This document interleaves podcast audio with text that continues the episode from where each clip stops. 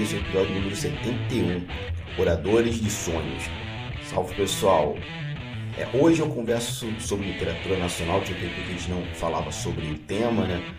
E estou aproveitando aí o lançamento do livro do meu querido amigo Ogan. Esse livro vai ser lançado em maio, né? A gente deu umas datas dentro do cast, mas para não ficar confuso, o livro sai no dia 26 de maio. E foi muito bacana. O Gan é um cara que a gente troca umas ideias no Facebook, no Instagram e aproveitei esse momento do livro dele para a gente conversar sobre a carreira dele, sobre os pensamentos, sobre esse livro, né, que está sendo para a editora Quimera. Foi um papo muito bacana. E antes de passar para o cast, vamos para aqueles recadinhos da quinzena. Primeiro que, não sei se vocês ouviram, né, acompanharam o feed, mas para quem não está sabendo, o Tumblr está com um projeto dos nossos casts, tem episódios extras. Então, assim, aquele episódio que a gente quer falar, mas não tem tempo, não daria um espaço de uma hora, no meu caso, ou a gente tem um tempo muito curto para gravar, como por exemplo, é um financiamento coletivo, alguma coisa que está ali na marca do pênalti, só que nossos episódios estão gravados. Então, a gente decidiu fazer os extras. Então, sai quando der, quando tiver alguma pauta, mas ele tem um dia certo, às segundas-feiras, tá? Eu lancei o primeiro, que foi uma conversa muito bacana com o pessoal do game Punhos de Repúdio. Eu conversei com a queridíssima Luísa Bartoletti e foi bem bacana dar algumas ideias sobre o que está acontecendo com o financiamento coletivo, o que motivou ele fazer esse momento. Então tá aí no feed, dei uma ouvida, assim, nosso feed e acompanhe os outros podcasts da casa que são todos muito, muito bons, assim. Domingo agora vamos ter a live da Capa Comics, vamos estar eu, Alex Genaro, Cristiano Lugero e novamente a presidente da Liares para falarmos sobre direitos autorais. Então, o link está aqui na postagem, vão lá no nosso canal, assine, que a gente vai estar conversando sobre isso, que é um tema que interessa muito quem produz quadrinhos, né? Até onde vai uma imagem, como vender uma imagem, direito de uso da imagem, uma série de coisas. E temos um recadinho aqui do nosso queridíssimo amigo Jorge Valpassos. Jorge, a palavra é sua.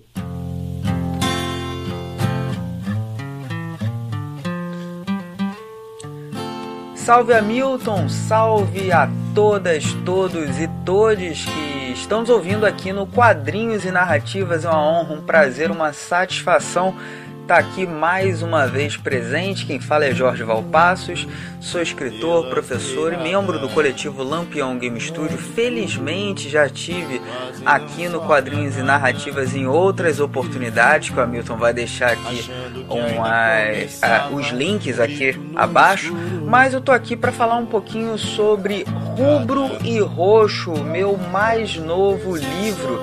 Ele é um romance que está em pré-venda pela editora Avec, que já publicou outros livros meus, né, manuais de RPG, como Ceifadores, Arquivos Paranormais e Pesadelos Terríveis, mas Rubro e Roxo é um romance, um romance de terror escolar. Se você gosta de histórias como Carrie a Estranha e que lidam com pequenos poderes, intrigas e até mesmo facções em conflito nesse episódio importante na vida de cada um de nós, que é o amadurecimento da nossa adolescência, certamente você vai gostar. A trama gira em torno de quatro adolescentes: Sabrina, Felipe, Lucas e Anne. Os quatro são estudantes do Colégio Estações e quando começa o ano letivo, vários alunos do colégio aparecem repletos de agressões corporais e também psicológicas, e apenas os quatro podem resolver esse mistério. Lições é o nome de uma série de livros que vai é, abrigar as histórias desses quatro personagens e esses quatro personagens eles são bastante complexos, eles têm os seus problemas, eles são falíveis, então não pense uma narrativa heróica, mas você vai ao ler Rubro e Roxo, o primeiro volume de lições dessa série de romances, você vai verificar que eles são quebrados, são falíveis, têm os seus momentos de descontração, seus momentos de paixão, seus momentos de raiva. Então é muito fácil se identificar com eles e mergulhar nessa história. Então participe aí da pré-venda tá? O Hamilton vai colocar aqui na descrição do episódio, mas é só entrar no site da editora Avec e buscar lá na loja Rubro e Roxo o meu mais novo romance. Muito obrigado aqui pelo espaço e siga aí com quadrinhos e narrativas. Um abração. Então, gente, é isso, recados dados. Já falei demais. Muito obrigado pela atenção e fiquem agora com o programa.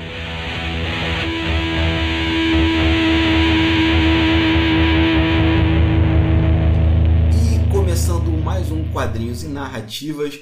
Hoje estou tendo a honra de conversar com um cara que eu sigo há muito tempo, estou sempre vendo as dicas dele, trocando uma ideia lá no, no Facebook da vida, que é o queridíssimo Ogan Nitanda. Ogan, muito obrigado por estar aqui no Quadro Narrativas. Eu agradeço a presença, a oportunidade da gente compartilhar e estou à disposição. Maravilha. Então, a gente começar aqui a conversa. Ogan, quem é você na fila do pão? Cara, eu acho que eu sou o terceiro na linha de sucessão do, do trono da monarquia brasileira. Sou nada. Eu sou Ogan, meu nome é José Roberto. Eu sou formado em letras pela Universidade Mackenzie. Eu sou pós-graduado em História das Religiões pelo Cruzeiro do Sul. É, já morei um ano no Canadá, onde estudei inglês. que mais? Fiz um curso livre lá de psicologia completamente maluco desses cursos sociais, assim, de, ó, oh, faz aí o curso com a gente aí. Fiz um curso loucão com, com, a galera. É, em relação a publicações, eu comecei a, a ser publicado profissionalmente ali em 2009, 2008. Primeiro pela editora Andros, depois pela Multifoco, é, com alguns contos. E aí depois eu fui para Jambô. Eu tenho um conto naquela antologia Crônicas de Tormenta, volume 2. O conto se chama Caliban que eu trago uma nova visão para os zumbis de, de, mundos medievais. Também sou autor do Baronato de Showa, que foi publicado pela Draco e hoje está fora de catálogo. Tenho algumas outras obras ainda, como o, o Apanhador de Sonhos, que está ali na Amazon. Né? O Apanhador de Sonhos hoje ele deu origem a uma nova obra que se chama Os Oradores dos Sonhos, que é por isso que eu estou aqui hoje, né, conversando sobre esse livro. E na Amazon ainda tenho a história A Estrela da Esperança, que é o meu conto afrofuturista mas depois eu vou organizar direitinho as ideias aqui para explicar para vocês como que eu me organizo nesse mar de redes sociais. Maravilha. Cara, eu tenho que te falar uma coisa que eu nunca te falei isso, eu vou falar agora para você e para os ouvintes aqui.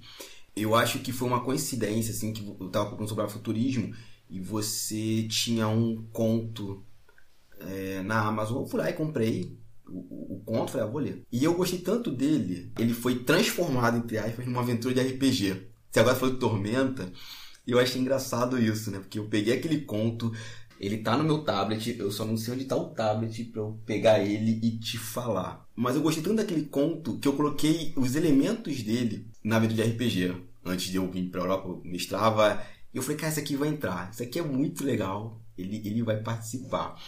Eu vou depois procurar e boto aqui no post, né? Eu falo na abertura qual foi o conto, aonde. Não sei se tá na Amazon deve estar, tá, acredito eu. E eu vou botar tudo aqui linkado para o pessoal ler esse conto. Então você tem que agradecer, né? Porque uma aventura tua me, me ajudou a criar uma aventura de RPG. Uma, uma sessão, no caso, né? Que a gente tá fazendo uma campanha na época. Eu fico feliz de ouvir isso. Eu ainda tenho que me acostumar às pessoas falando que eu, que eu as influenciei de alguma maneira. Porque a, a minha vida de escritor ela começou muito tardia, uhum. né? geralmente os escritores vêm e falam não, porque eu gostava de ler desde criança. Eu cresci em meus livros. Cara, eu via minha mãe lendo antes de dormir, assim, todos os dias. Eu odiava livro. Meu pai tinha uma cacetada de livros dentro de casa, ele era economista, lia livro e jornal pra caramba. Eu era, tipo, muito bully na escola, aloprava a galerinha mais, mais fraca tal. Fui começar a gostar de livro por causa de RPG. Olha só. Tipo, tive um contato totalmente inusitado, totalmente maluco com RPG, acabei gostando e e caindo nesse mundo. E para mim é, é, muito reconfortante essas pessoas falarem, não, porque seu livro me inspirou de alguma forma. Eu tava, tava conversando ontem com, com um amigo escritor e, eu, e, e a gente nunca sabe, né, para onde as nossas escritas vão. Eu tenho uma, uma amiga que hoje ela é escritora, ela é famosa E na época eu tinha acabado de lançar o Baronato e ela tinha acabado de perder o namorado. Nossa. Pro câncer e tal. E casal novo, manja, 23 anos ali, 24 anos. E ela comentou comigo: o seu livro me ajudou a passar pelo luto. Cara, que, que foda, né? É, como a gente estava falando sobre a arte aqui, a gente não tem como produzir arte falando que ah, eu vou fazer isso e aquilo, e aí um dia alguém que perdeu o emprego vai ler o meu livro e vai se superar. Não. Você escreve o livro, eu pelo menos escrevo os livros porque eu olho e falo, cara, eu queria contar essa história. Eu queria falar sobre isso aqui, eu quero falar sobre coragem, entendeu? Bicho, não tá na pauta, mas você pegou uhum. um tópico que, eu, que é uma coisa que eu discuto muito, perdão, uma coisa que eu discutia muito nas minhas aulas. Não sei, eu posso estar falando muita bobagem, mas me parece que a gente perdeu isso. Eu digo a gente assim como criadores de forma em geral, a grande a grande massa. Quero contar essa história.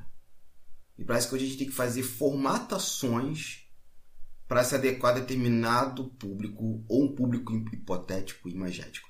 Como por exemplo, eu quero contar uma história sobre coragem. Você pegou essa ideia? Não, não, coragem hoje não vende. Ó, fala o seguinte, pandemia, tal. Vamos falar sobre medo. Vamos falar história sobre o apocalipse. Eu falei, não, mas eu quero falar uma, uma coragem, né? Uma coisa mais edificante, mais esperançosa. Não, não, isso não vende. Sei lá, eu tô viajando nisso. Eu já sentia isso antes, mas acho que nos últimos dois, três anos, não sei porque eu comecei a, pesquisar mais por conta do mestrado, quando eu fazia na época, isso me, me, ficou mais visível. Mas eu posso estar viajando. Concordo com você. É que no Brasil, por exemplo, a gente não tem tanto essa questão de. O mercado editorial brasileiro, ele é um monstrinho totalmente diferente do mercado editorial europeu, totalmente diferente do mercado norte-americano. Uhum. Tá? O norte-americano, eles já sabem quais são as tendências nos próximos três anos. Porque eles já sabem que as pessoas, por exemplo, a pandemia vai acabar e as pessoas vão querer, ou vão querer ler sobre a pandemia, ou vão ler sobre zumbi, ou vão ler sobre revolução, é, coisa anti-governo. No Brasil, não. No Brasil, a gente ainda recebe muita coisa de fora e consome baseado naquilo que, é, que faz sucesso lá fora. Sim. Não, não tem nem como fingir que não.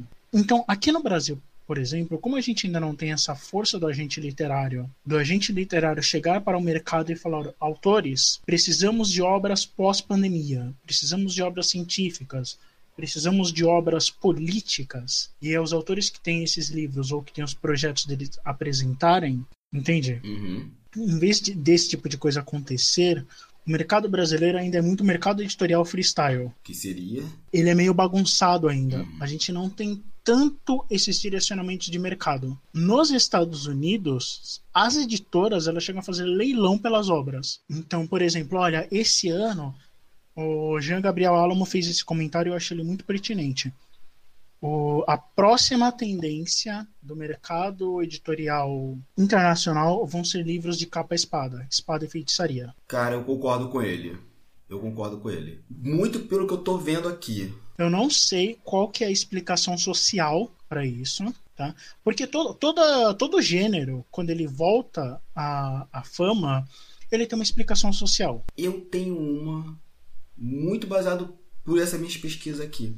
Eu acho que a gente vive hoje num momento tão ruim, tão para baixo, extrema direita pelo mundo, pandemia, a, as lutas de classe aí na nossa cara o tempo todo, uhum. que eu acho que a capa espada ela vai remeter uma coisa do heroísmo, é, uma, uma pessoa fazendo aquilo sozinha, que aí eu já acho que é outro problema, mas a gente deixa para um, um, outro podcast, é, que assim, aquela coisa do, do final feliz. A gente passa por problemas, passa por evoluções, mas no final vai ter uma recompensa. É, um exemplo clássico disso, o, o, o Senhor dos Anéis depois que eles passam por tudo aquilo, sofrem pra caramba, a gente morre, Aragorn vira rei e a Terra-média vira uma nova era de ouro. O, o Sam vira prefeito, né? o governador, não me lembro, da Terra dos Hobbits, é uma nova era de ouro. É, você tem a paz entre os elfos e os anões, o, o Frodo vai viver na Terra dos Imortais junto com o Bilbo e por aí vai. E eu acho que a Espada ele vai pegar nisso, ele vai remeter essa coisa do, do heroísmo, né? De que por mais difícil que seja a situação, a gente vai ultrapassá-la. O que talvez, aí eu peço mil desculpas a todo mundo que se eu estiver falando uma grande bobagem, o que a ficção científica não, não é que ela não pode fazer, é que os autores não fazem. A gente trabalha muito com o cyberpunk, a gente, né, como trabalhar, enfim, o cyberpunk, que eu acho que é mega válido, precisa dessas discussões que tá aí, é, com, com, a pandemia, etc, etc. Mas assim, é uma coisa mais down, mais depressiva, e que tá, para mim, correto também, não é juízo de valor não, assim, mas acho que o capa espada, ele pela sua essência remete a essa coisa idílica, de que ó, vamos superar tudo isso, vai ser tudo legal. Enquanto a ficção científica a contemporânea, tá, gente? É mais assim, olha como o mundo é, tá complicado e não tem uma esperança. Eu tenho uma teoria que vai bater com a sua por causa dos filmes de super-heróis. Uhum. Faz uns 12 anos que a gente nunca viu tanto. Tem filme de super-herói todo ano. Sim. Desde 2008, 2007, 2008, todo uhum. ano. Para mim, os filmes de super-herói, eles fazem a mesma coisa que, que você disse. Eles projetam numa figura messiânica a salvação social que as pessoas não estão conseguindo encontrar. Uhum. Vai vir alguém, gente, não é possível, vai aparecer alguém a qualquer hora na sociedade e vai salvar a gente dessa loucura, entendeu? Sendo que o que o grande, que o grande arquétipo do herói, o que ele quer dizer para as pessoas é: o poder está nas suas mãos, é você que tem que fazer mudar. Só que as pessoas não entendem, elas acham que é um vai vir o Thor do céu com o seu martelo mágico e vai salvar todo mundo. É. Entendeu? É o que é o meu medo às vezes com esse escapismo, né? Assim, ó, a gente sempre coloca na mão do, de um outro problema que é nosso. Exato. Sabe? E que aí eu acho curioso como o Senhor dos Anéis, meio de forma sutil, o livro Senhor dos Anéis, é a uhum. coletividade que resolve o problema do anel, né? Por mais que seja o, o, o Frodo a ter que levar o anel lá, se não é a comitiva do anel, se não são várias pessoas fazendo várias coisas ao mesmo tempo, aquilo não poderia acontecer. Não. Tem o exército, tem Gondor, tem os Cavaleiros de Rohan, todos eles, todo mundo tá ali fazendo alguma coisa, dando um pouquinho de si pro Sam e o Frodo terem a chance de entrar na montanha e ainda contar com a força de vontade do, do Frodo para ele jogar o anel. Exato. E ele ainda falha. Se você prestar Sim. atenção na história, ele ainda falha e ele precisa de uma outra ajuda. É, ele não resolve sozinho. Ele não resolve sozinho, ele ainda precisa do Sam para ir lá e falar: Não, cara, eu vou te carregar. O mundo vai carregar você nas costas, mas hum. você é o símbolo. É interessante, é uma, é uma análise muito interessante do, do Senhor dos Anéis e dessas obras de capa e espada. Então, assim, respondendo a nossa pergunta lá atrás, lá, fazendo, rebobinando a fita, é, no Brasil, a gente tem um pouco dessa tendência de, de escolhas do que, que vai ser lançado no mercado. Não é tão forte quanto o mercado americano. O mercado americano é muito mais forte nisso, entendeu? Das, das editoras abertamente irem até os agentes literários e falarem: queremos uma obra X, queremos uma obra Y. O brasileiro ele faz o contrário. Ele tem um monte de obras no mercado os agentes literários pegam essas obras e levam até as editoras. Eu vejo direto é, gente reclamando no, nas redes sociais falando: ah, meu livro não foi aceito, meu livro não foi aceito. Mas a gente já fez uma análise do que é que está sendo pedido naquele período editorial. A gente já entendeu o perfil da editora? Nossa, eu vi a gente mandando obra de fantasia para Madras quando ela ainda não publicava fantasia, quando ela era só ocultismo e maçonaria no geral, entendeu? E a Madras começou a publicar fantasia faz quatro anos, entendeu? Pra mim eram dois anos. Não, é, é um pouquinho mais, é porque não era tão forte. Ah, tá. Entendeu? Ou eles, ou eles publicavam é, conteúdo de fantasia que tivesse alguma ligação com ocultismo de maneira geral. Tipo os livros do Del Débio. Uhum, uhum. Uma coisa bem parecida com o que o Del Débio faz.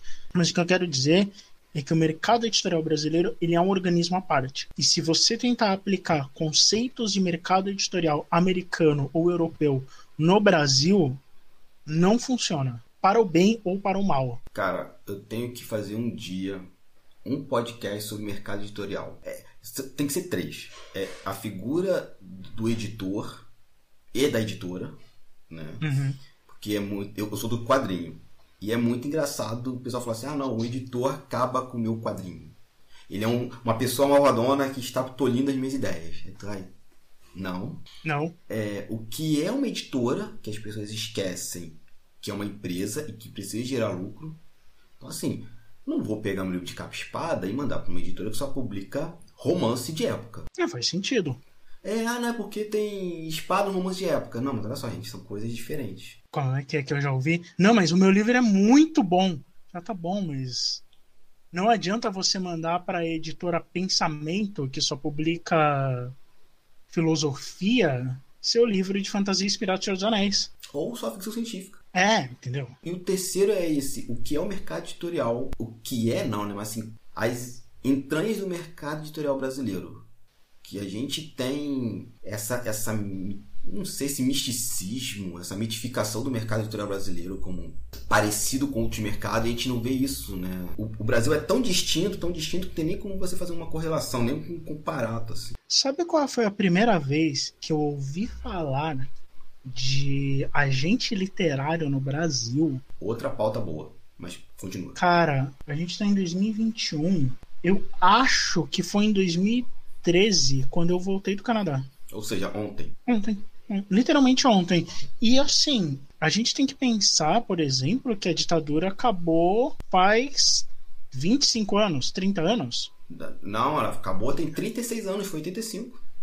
Eu tinha dois anos, entendeu? Eu, eu nasci durante o período, do, é. tipo, vai, os últimos estertores, os últimos dois anos, mas estava lá, entendeu? Uhum. E a ditadura militar influenciou grandemente o mercado editorial. Tanto que esse tal desse imposto aí que queriam aplicar sobre os livros, eu tenho um podcast sobre ele, o pessoal de suposta leitura, eu fiz um podcast sobre essa taxação de livro e na verdade isso vem desde o regime militar. Por quê? O que, que o regime militar fazia? Eles modulavam o preço do livro para todo mundo que fosse a favor do governo pagar mais barato e fazer livro mais barato, e todo mundo que era de oposição, as taxas eram maiores. Quem brigou pela redução do preço do livro foi o Jorge Amado. Ele é o cara que bateu de frente e falou: peraí, nós somos um país que nós queremos formar intelectuais, nós queremos formar pessoas inteligentes. Sabe aquela historinha do odeio o cara, mas tenho que admitir, um país se faz de homens e livros? Uhum, sim, é isso. Entendeu? Vou escovar os dentes depois por ter falado a frase desse sujeito, que eu não falo o nome dele. Justo. Mas é verdade. Depois que o regime militar acaba, que começam a tirar esses impostos, e aí os livros começam a ficar mais acessíveis. Dentro dessa loucura que a gente ainda vive de livro que custa 60 reais.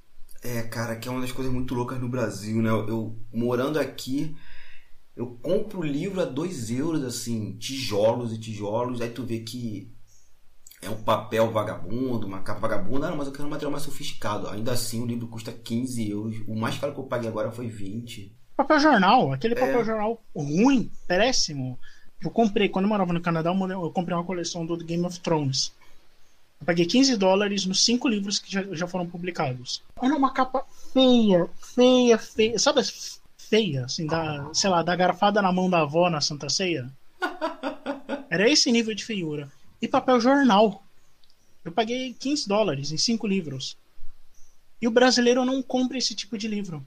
É. Fica, ai, que livro feio é, a gente precisa, para alterar o mercado editorial, a gente precisa fazer uma transformação de comportamento. E aí, claro, envolve valores financeiros, envolve o governo abaixar preço de livro, colocar menos imposto, envolve mostrar para a pessoa que o processo de leitura é gostoso. Cara, envolve valores sociais também, porque o brasileiro tem uma coisa da exclusividade. Estou fazendo agora aspas, vocês não estão vendo porque assim, é, você vê um livro de 60 reais, capa dura, tal, que sai cheiro. Ah não, só vai ser em 60 cópias. Quanto custa?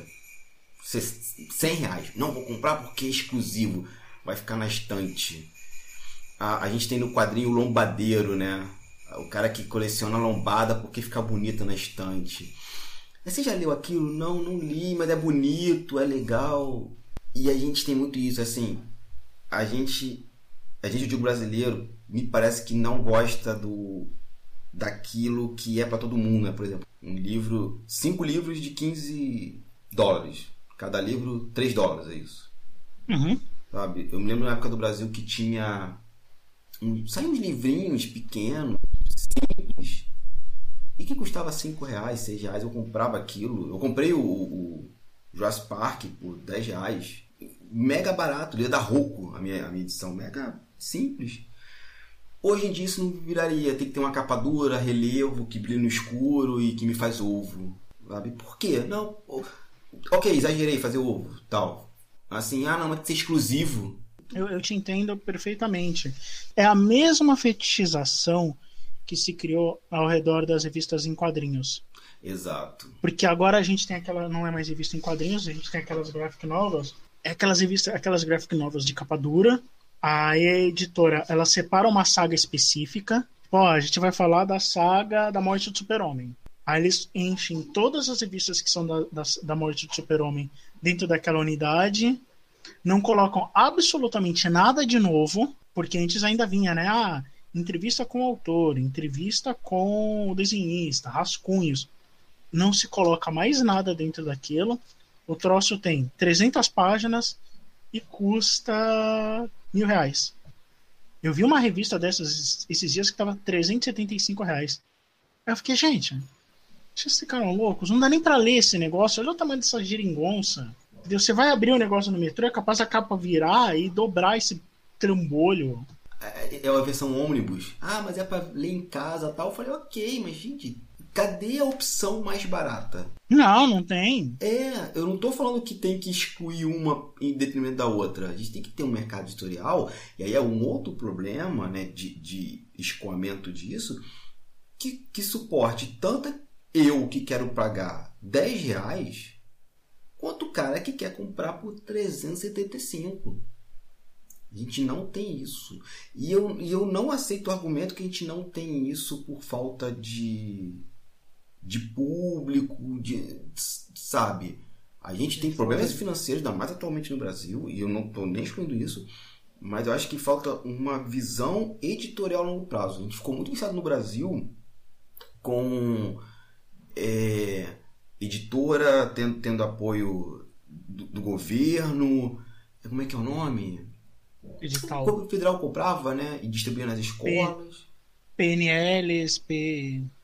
Ah, são os projetos nacionais de leitura. Isso. Eu, eu acho que é uma praga. Porque viciou o mercado. Eu sei quanto isso é importante, mas esse negócio é uma praga. E eu já ouvi da boca de dono de editora. Não vou falar para não tomar processo, porque eu não tenho como pagar. Mas eu já vi da boca de dono de editora que eu nem sei o que, que vocês estão editando aí. Só garante para mim que vai passar no edital. Aí. E o cara tirava o dinheiro do edital para pagar, comprar a cabeça de gado. Eu não tava nem aí, entendeu? Agora, faz o seguinte: experimenta cortar edital de compra de livro. Vê como é que eles fazem nos Estados Unidos e na Europa para os livros entrarem dentro das escolas e faz o mesmo processo. Eu te garanto que vem em 2013, 2014, quando começou a sabotagem aqui no Brasil, né, o golpe, começaram a cortar edital. Uhum. Cortaram PNL, cortaram não sei o que, projeto de leitura tal, edital não sei o que. De cabeça, eu conheço pelo menos quatro editoras que faliram. E uma que afundou, não sei como é que ela tá hoje. Que eu parei, parei de seguir. Mas eu fiquei pensando, cara, quer dizer, vocês só existem pelos editais. Vocês não existem por si mesmos, assim. Então, se o governo não tiver lá todo ano 10 milhões de cópias, vocês não, não conseguem vender. Sabe quanto, quantos livros são necessários é, estatisticamente para você ser considerado um best-seller no Brasil? Pode chutar. De vendas? É. Um milhão e meio de exemplares. Mas assim, pode chutar menos de 10% disso. Cara, calma aí. Você tá me falando que menos, 10%? Ó, você tá é. falando aí de, de, de 90 mil 80 mil exemplares. 2.500 exemplares no intervalo de dois anos. 2.500 exemplares em dois anos. É, 2.000 ou 3.000 exemplares em um ano, uma coisa assim. Você já pode ser considerado um best-seller. Bicho, se, tá falando, se você vai falando de 5 mil em um ano. Tipo, o que, que é 5 mil cópias? Cara, o meu antigo bairro onde eu morava tinha 30 mil habitantes. Uhum. Se o seu bairro inteiro comprasse uma cópia do meu livro, eu ia figurar na lista de mais vendidos da Veja por, tipo, três meses. Gente, eu, eu, uma promessa eu tô falando aqui pra vocês. Nós vamos gravar um episódio esse ano sobre o mercado editorial brasileiro, que acho que a gente precisa falar muito sobre isso, assim.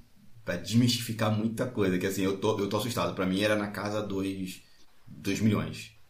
Não era um número tão baixo. 2 mil livros são 2 mil, 3 mil livros é uma quantidade X. Aquilo que o mercado diz é 50 mil, entendeu? Tipo, oficialmente se diz. ah, são 50 mil a 100 mil cópias. O que é um número ridículo. Não é um, não é um número de sustentar mercado. Cara, a minha cidade tinha. Tem, né? Não, minha cidade tem 275 mil habitantes. Magé, Rio de Janeiro. Cara, eu sou do Campo Limpo de São Paulo. Quantas são aí? O meu bairro tem. Meu bairro acho que tem 40 mil, 60 mil pessoas. Ou seja, se uma pessoa do seu bairro comprar o livro. O meu bairro, se todo mundo comprar, todo mundo no meu bairro comprar o livro, já dá. Entendeu? Os números de venda do Brasil são baixíssimos. Muito. É, é um. Para mim tava na casa. Talvez milhões não eu tenho exagerado, mas na casa da centena de milhares, assim, não. Não a dezena de. Nem dezena é, né? Unidade de milhar. Impressionante. É, vamos. A gente deu essa volta, todo mundo voltar aqui para a pauta. Você falou que começou tardiamente com o livro, mas o que você foi trabalhar com a literatura especulativa? Especulativa aqui, né? A gente pode botar qualquer coisa, né? Fantasia, ficção científica. Eu gosto da, de, uma, de, uma, de um comentário, acho que é da Otávia Butler, que ela foi lá assistir um filme no cinema, achou o filme uma porcaria e falou: Cara, se alguém ganhou grana para escrever isso, eu também consigo. Não tá errado. Saca? Não, não tá errada. Eu fico pensando, tá ligado? Por que, que eu comecei? Primeiro que eu, o meu primeiro dos primeiros impulsos foi a vontade que eu tinha de transformar minha, minhas aventuras de RPG em histórias. Quando eu era adolescente, eu sempre fui péssimo em cantar e dançar, em habilidades manuais. Então eu falei, cara, eu não sei cantar, eu não sei dançar, eu não sei tocar nenhum instrumento. E eu preciso paquerar as menininhas de alguma forma, eu vou escrever.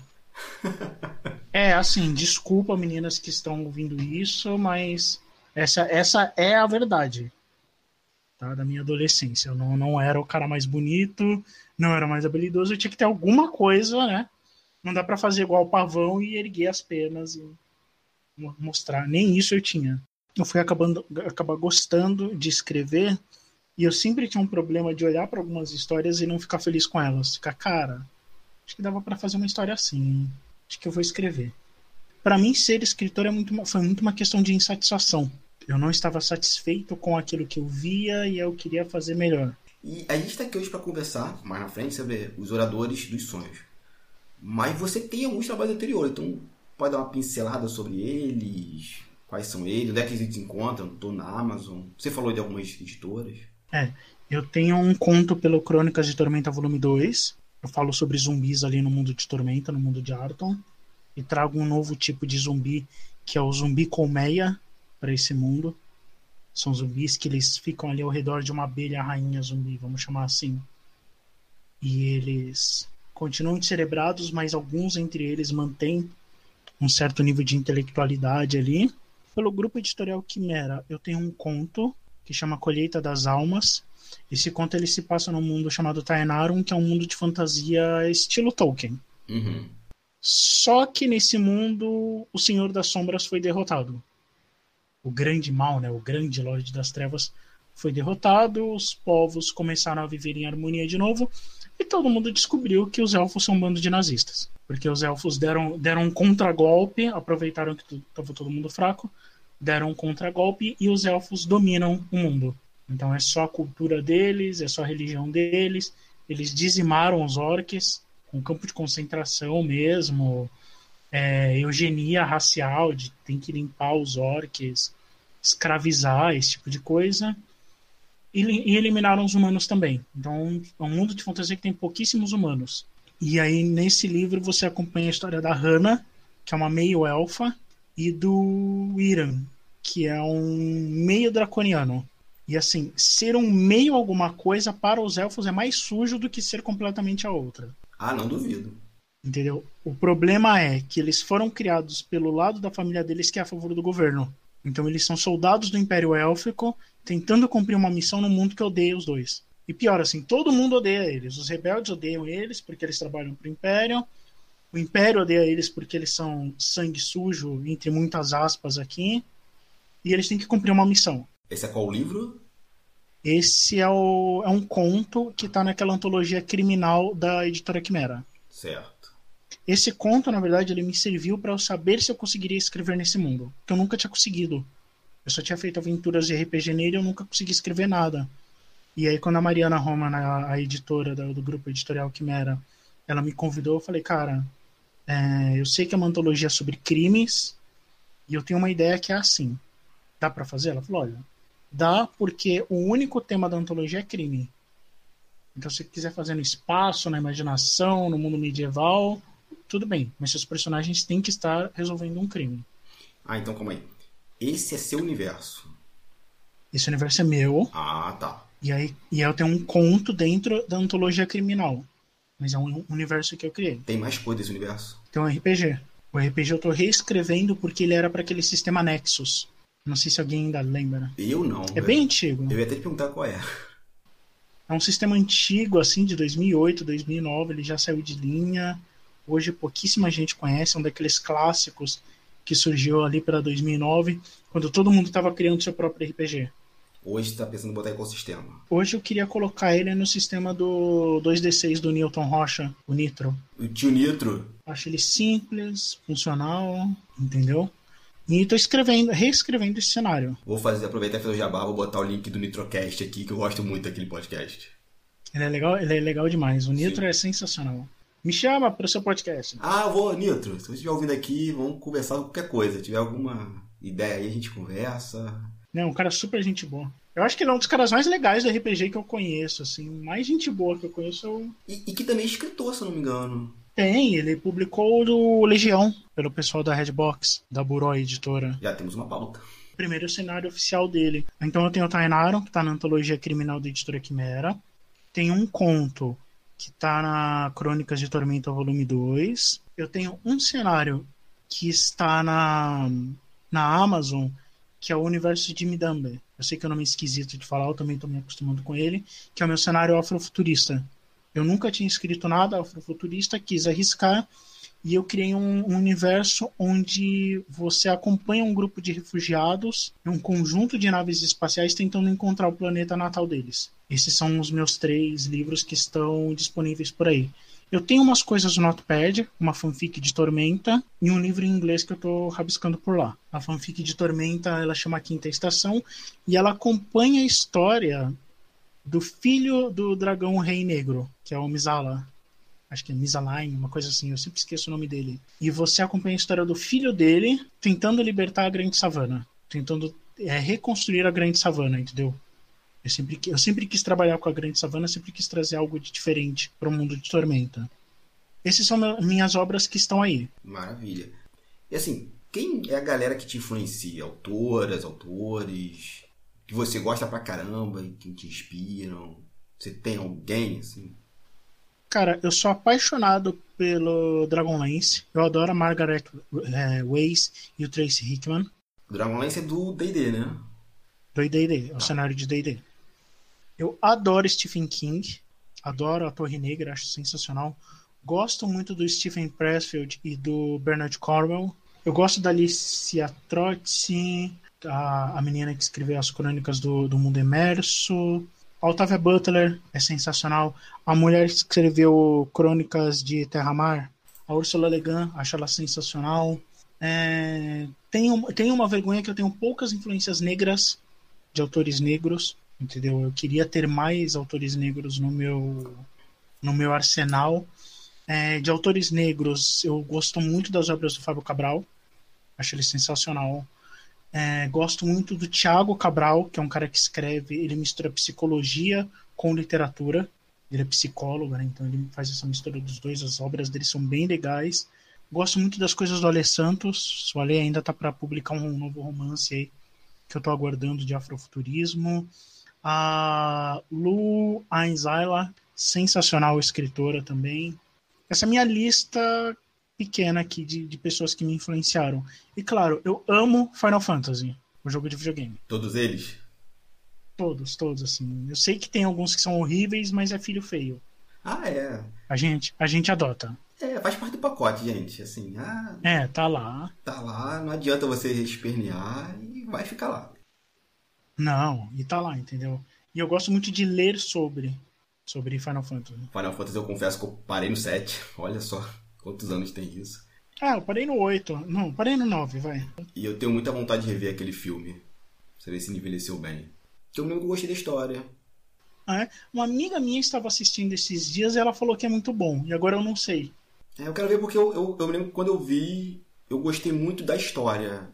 Mas vou rever. Vou rever e vou dar opinião. Você falou que queria trabalhar com o conceito afrofuturista, acabou trabalhando com ele em, em uma obra. E assim, você deseja trabalhar mais com afrofuturismo? O que, que esse gênero, é, não só literário, né, mas artístico, né, é, representa para você? Cara, para mim, afrofuturismo é uma questão da gente pegar a fantasia, o imaginário de volta pra gente como criador de conteúdo.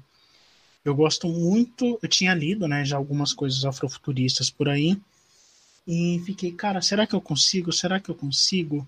E eu confesso que foi uma coisa meio egoísta quando escrevi, porque eu olhava e falava, caramba, todos meus amigos negros já escreveram uma obra afrofuturista. Vou escrever também. E aí eu escrevi esse conto, era para uma coletânea, ele acabou não sendo aprovado, e ele ficou aqui guardado comigo. Aí eu falei, cara, o que, que eu vou fazer com você? E eu tive o seguinte pensamento: eu vou fazer o seguinte. Eu vou manter alguns dos meus livros e de romances guardados na gaveta, para caso alguma editora chame, e eu vou sistematicamente criar um mundo para a Amazon e outro para o Wattpad.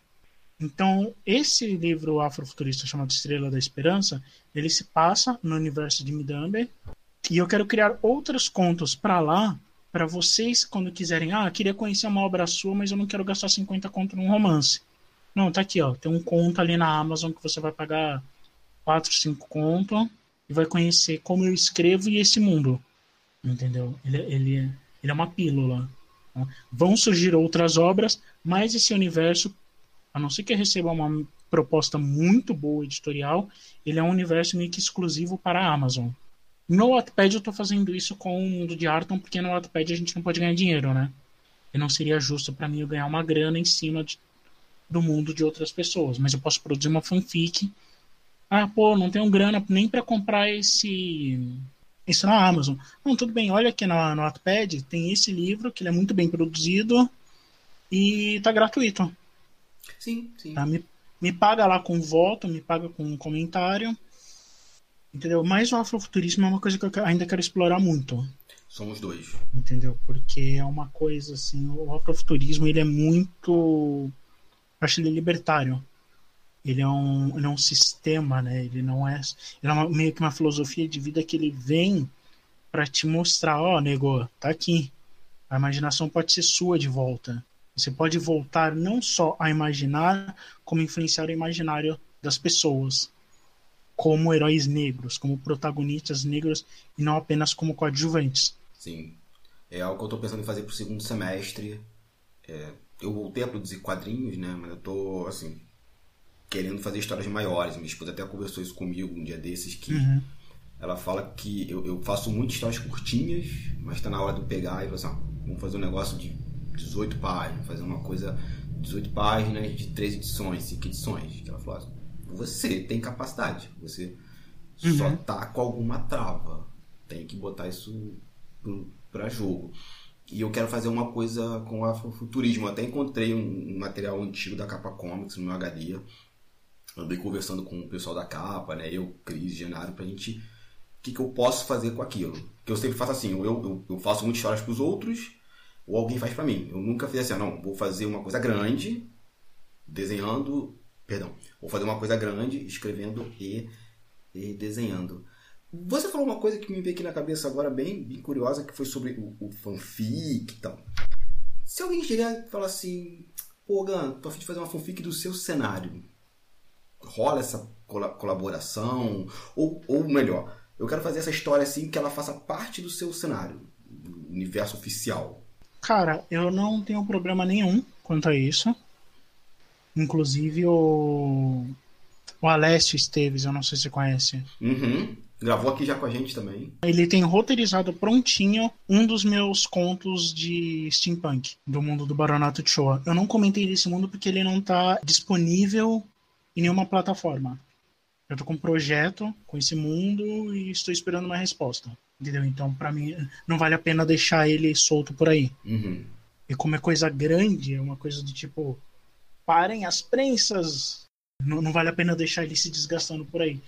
Eu não tenho problema em fazer isso, porque todos os meus mundos são pensados como franquias, entendeu? Então, assim, é, tem algumas coisas que eu não admito como criador. Eu não admito, por exemplo, estupro como recurso narrativo. Sim. Ah, mas ah, foda-se, não vai colocar. Entendeu? Não, não foda-se, não vai colocar. Apologia ao nazismo, você não vai colocar nas minhas obras, a não ser que seja para criticar ou para levar porrada. Entendeu? Tem, eu tenho alguns parâmetros ali. De bom, parâmetros de bom senso, vamos chamar assim. De resto, cara, o que você quiser trazer para esse mundo, fala, cara, tem esse personagem, acho legal, queria colocar no seu mundo, vamos fazer? Tanto que os oradores, é, tem um leitor meu que é meu fã, que é o Ronald, o Ronald Lota, que a gente vai, assim que o livro sair, a gente vai sentar para conversar e transformar ele no RPG. Também no sistema do Tio Nitro? Eu gostaria que fosse no, do, do Tio Nitro. Eu, que, eu queria, se não for o dele, algum outro sistema brasileiro. Porque eu quero incentivar. Não adianta nada eu criar um negócio de um texto super legal e falar, beleza, vou dar grana para gringo. Não, vamos usar os sistemas que a gente tem aqui. É, tanto que essa tua fala é uma coisa que eu faço muito. É, é a Capa Comics, né, é parceira e amiga do pessoal do RPG World. E vira e mexe fazendo um livro, ilustrando um livro de RPG pro, lá pro pessoal. O tipo que nós fizemos foi sobre o um Game Jam contra uhum. o golpe de 64. E a gente fala muito isso, ó, faz RPG, vamos começar a valorizar o trabalho nacional, assim, ah, GURPS, D&D, sei lá, quem tá hoje aí explorando, no, explodindo no mercado. Mas, pô, tem o Tio Nitro, tem o Cult Lu, que é do, do Peregrino Werneck, que é o, esse meu parceiro de, de RPG. Sim, sim. Tem várias, várias gente criando esse sistema de RPG. O Jorge Valpasso, então, né, acho que ele, ele acorda aqui no sistema, almoça aqui no sistema, dorme aqui no sistema. O, o Valpassos é o Stephen King do RPG Nacional, né? Perfeito. Cara, eu vou botar isso no meu celular. Jorge Valpasso, Stephen King do RPG Nacional. Caraca. Que é isso, né? Eu nem, eu nem tento mais acompanhar. Cara, não, imagina. Mas eu, eu, eu me perdi. Eu já me perdi nos sistemas dele. Ah, eu, eu parei de contar. Eu falei, ah, ele vai lançar RPG. Que bom, já sei. Já sei que vai ser bom, então tá tudo certo. Legal. Eu sei que vai ser bom, daqui a pouco eu pego, me avisa aí quando sair. É, e já me preparo o próximo.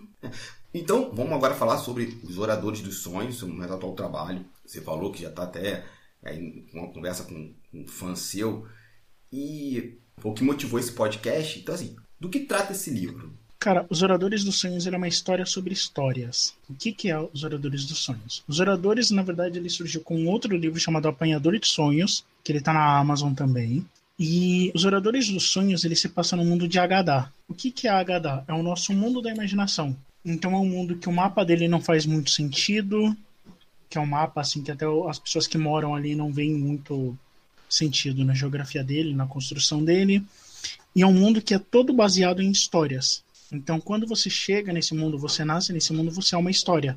Ah, eu sou uma história de pirata, eu sou uma história de bruxa, eu sou uma história de, de explorador. E aí existem portais entre esse mundo e o nosso. Então, desse intercâmbio entre os seres humanos e os seres da imaginação, vão nascendo as raças dentro do mundo de Agadá. O que acontece para os oradores dos sonhos surgirem? Surge uma feiticeira, uma bruxa poderosíssima, e ela decide dominar os dois mundos. Vou dominar os dois mundos porque eu sou a melhor opção. Vai garantir a Soijo. E o que, que ela faz? Ela encontra um jeito, não vou dar o spoiler aqui, mas ela encontra um jeito de recontar a história do mundo. E nesse recontar da história, ela se torna a grande vencedora. Então você acompanha um grupo de personagens, na verdade, que está preso dentro de uma narrativa contada por essa bruxa e ela fica vencendo vocês. Fica vencendo os nossos personagens principais. Cacete. Quando sai o livro? 20, dia 26 agora de maio. Vai ter book? Se eu não me engano, vai. Porque eu quero. Eu tenho, eu tenho, eu tenho muito amigo internacional, né? Tá falando com um aqui, eu preciso ler esse livro. Só que a, qual que é a minha grande sacada? Eu não queria escrever uma saga, eu queria escrever um livro fechado. Uhum. Então o livro ele se fecha de um jeito que ele fica aberto. E você não vai ter muita noção se a gente está falando de uma história que já foi contada e você viu outro dos fracassos desse grupo, ou se você viu a história final onde eles foram vencedores. Cara, não, eu eu tenho que ter esse livro eu tenho que ter esse livro. O, o quanto antes, assim. E, e, cara, como é que surgiu essa história? Cara, essa história ela surgiu por causa do Apanhador de Sonhos. Eu queria ficar rico escrevendo. É sério, tá? É sério. Eu queria ficar milionário escrevendo. E acho corretíssimo. E aí eu escrevi o Apanhador de Sonhos. E mandei o, o Apanhador de Sonhos pro prêmio Barco a Vapor, que é um dos maiores prêmios de literatura infantil aqui do Brasil. Hum. Ele não passou, o livro precisava de altos ajustes na época. E eu guardei esse livro, depois publiquei na Amazon. E o Apanhador de Sonhos está lá. Inclusive, uma dica para que, eu, que eu quero dar para o pessoal: se você puder ler o Apanhador de Sonhos antes dos oradores, você vai ter uma experiência. Entendeu? Se você ler ele depois, você vai ter outra. E se você não ler, você vai ter outra. Tá? Só, só uma dica. Ele custa 5 reais, 5, 6 reais na, na Amazon. E tá no Unlimited. Então você consegue ler na faixa. Enfim, eu publiquei esse livro, não deu em nada. E aí, uns meses atrás, ano passado, ali, 2018, 2019, eu conheci a Mariana da, do grupo editorial Quimera. A gente começou a conversar, começou a conversar, ela me fez uma proposta. Na época, eu, eu, na época esse livro ele estava com um olheiro de outra editora e essa pessoa morreu. Putz. E o que que acontece? Na morte dessa pessoa, esse livro se perdeu. Os oradores? É. O que que eu fiz? Eu peguei o Apanhador de Sonhos, reescrevi e falei, cara, vou fazer alguma coisa com esse livro.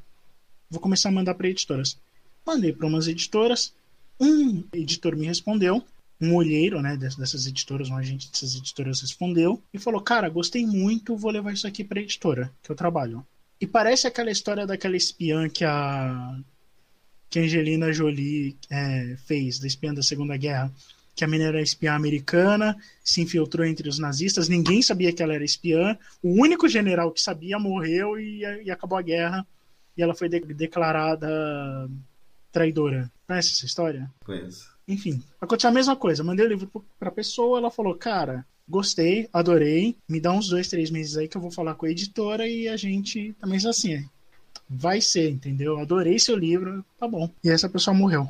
Morreu, assim, foi a coisa mais absurda do mundo. Essa pessoa morreu, eu fiquei, nossa, cara, ninguém sabe que essa pessoa tá com meu livro. Ninguém. E aí entrei em contato com a editora, eles não sabiam. Eu falei, olha, ele recebe milhares de originais todo, todo mês, a gente não tem como saber qual que é, vamos passar aí para outro, para algum responsável, e nunca mais me responderam. Eu fiquei, cara, e agora? Eu tenho um livro que é bom, já recebi uma proposta, não tenho o que fazer aqui, porque, enfim, essa editora nunca me respondeu até hoje. Vou mostrar pra Mari. Mostrei pra Mari, ela aprovou, aprovou falou: ó, legal sua ideia, vamos só fazer uma edição aqui e ali e a gente publica. E eu só tenho história maluca na minha vida, tá? Isso aqui é só 10%. Eu só tenho história maluca. Cara, que, que doideira, assim. Que... É o tipo de coisa que se eu coloco num. Passo o filme da minha vida e coloco o filme da minha vida, a galera olha e fala, não, não é possível. Cara, nada supera a realidade. Não, imagina, não interessa a história que você cria, você nunca vai superar. É, eu sempre falo isso, a gente tentar fazer algo para a realidade é, é, fracassar. Então, já que já sabe disso, nem tenta. Quer fazer uma coisa muito louca, na realidade vai assim, eu sou mais maluco ainda e vamos, e vamos seguir em frente. E assim, você encontrou uma dificuldade muito grande para produzir esse trabalho.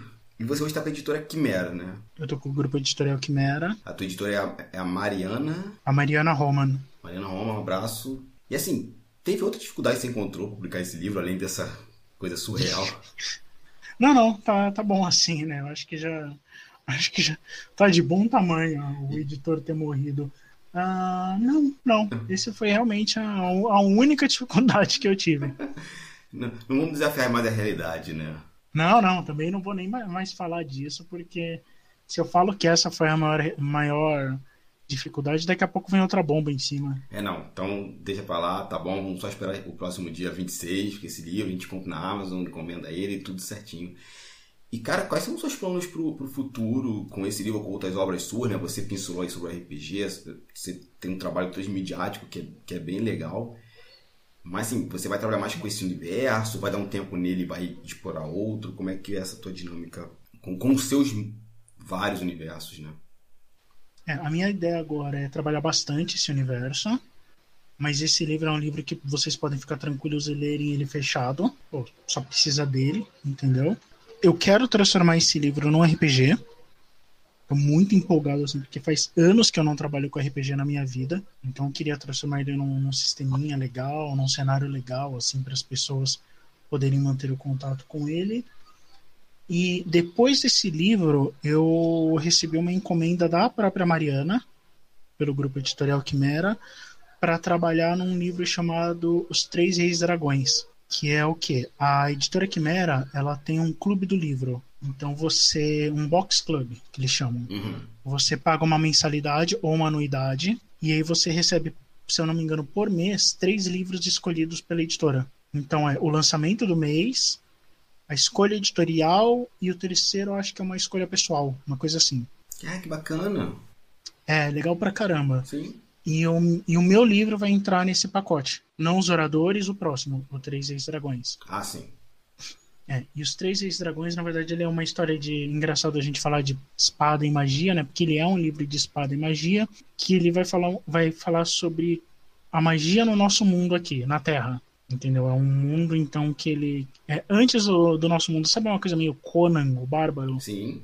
Olha, o tempo antes de todos os tempos, assim, numa era que se perdeu, e ele fala sobre esses povos mágicos que acabaram se isolando em outro mundo, só que o nosso mundo, a Terra ainda existe aqui.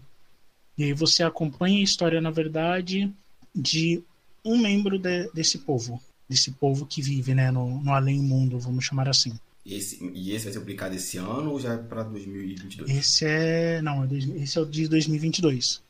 Ah, tá. Mas já tá engatilhado para esse box, como é que é? Box Club. É um box club. Cara, muito bacana. Acho que essas iniciativas de clube do livro, né? Que era algo tão comum ali até os anos oit- 90, metade, e meio que sumiram e agora retornaram, assim. Ou eu tô tendo contato agora, né? Porque a, a única que eu conhecia era Eu só conheço a tag isso. e eu sei que tem mais uma e eu não lembro dela. Agora são três, né? Que é essa da Quimera, Tag e essa Uhum. terceira que a gente não tá lembrando o nome. Se o pessoal lembrar, vamos depois mandar um e-mail, vamos botar aqui no, nos comentários, então não tem nenhum problema. É, pra gente então fechar esse maravilhoso episódio, cara, você falou que começou a escrever, né? Esse sentimento da frustração, de botar as ideias no papel, de refazer as histórias. E qual conselho que você dá pra pessoa que quer começar a escrever? Assim, pô, eu vi esse cast, o Ogan me inspirou, vou escrever. O que você vai falar pra essa pessoa? Escreve. É, é só isso. Não tem formulazinha mágica, não tem dor, não tem nada. Escreve. Ah, mas eu não consegui escrever o meu best-seller, o livro mais lido de todos os tempos, que vai ganhar o Pulitzer, o Nebula, o LeBlanc e todos os prêmios literários. Relaxa e escreve. Ah, mas eu não consegui escrever nem a história que eu queria. Só escreve alguma coisa porque o, o- a ação física de escrever vai te levar para onde você quer. Entendeu? Você, quando você aciona o físico aqui de, de bater no teclado, você vai acionar é, gatilhos mentais que podem te levar ao que você realmente queria. E por último, encontre o seu método. Entendeu? Todo mundo vai ter um método. Você pode ler mil livros de teoria literária que te ensinam a escrever, que te falam que o caminho é esse e aquele. No fim das contas, só você vai ser capaz de saber qual é o seu método, qual é o seu estilo. E não tenha medo de copiar é, outros autores. Faz o que tiver na telha. Claro, não vai fazer plágio, entendeu? Mas você copiar e fazer um negócio, ah, esse é o meu elfo, o Begolas. Ele tem que ir na praia da perdição jogar um brinco no fogo. Sei lá, brinca, aprenda a rir de si mesmo. Relaxa, leveza, aprende a rir de si mesmo, de seu ridículo, não tem problema. Mas escreva. Mas escreva.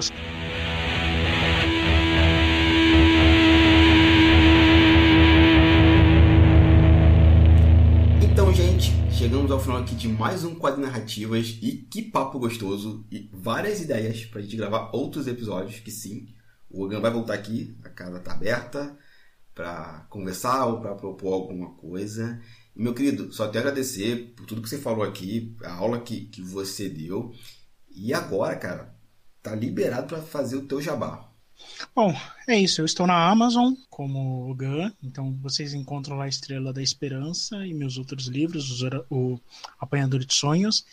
Dia 26 vai sair Os Oradores dos Sonhos pelo grupo editorial Quimera. E quem quiser me seguir nas redes sociais é a coisa mais fácil do mundo. É a Tribo de Ogan em qualquer rede social que você procurar. Então no YouTube é a Tribo de Ogan, no Spotify, no Twitter, no Instagram. Tá? E é um nome que não é tão famoso assim, então é, é fácil de achar. É isso. Então, maravilha, tá perfeito. Então, gente, é isso. Tudo que o Ogan falou vai estar tá linkado aqui na postagem. E agora é com vocês pa ouçam esse episódio, comentem, passem para frente, mandem aquele grupão da família lá do, do WhatsApp ou do Telegram. Nos vemos no próximo episódio. Até lá e continue contando boas histórias.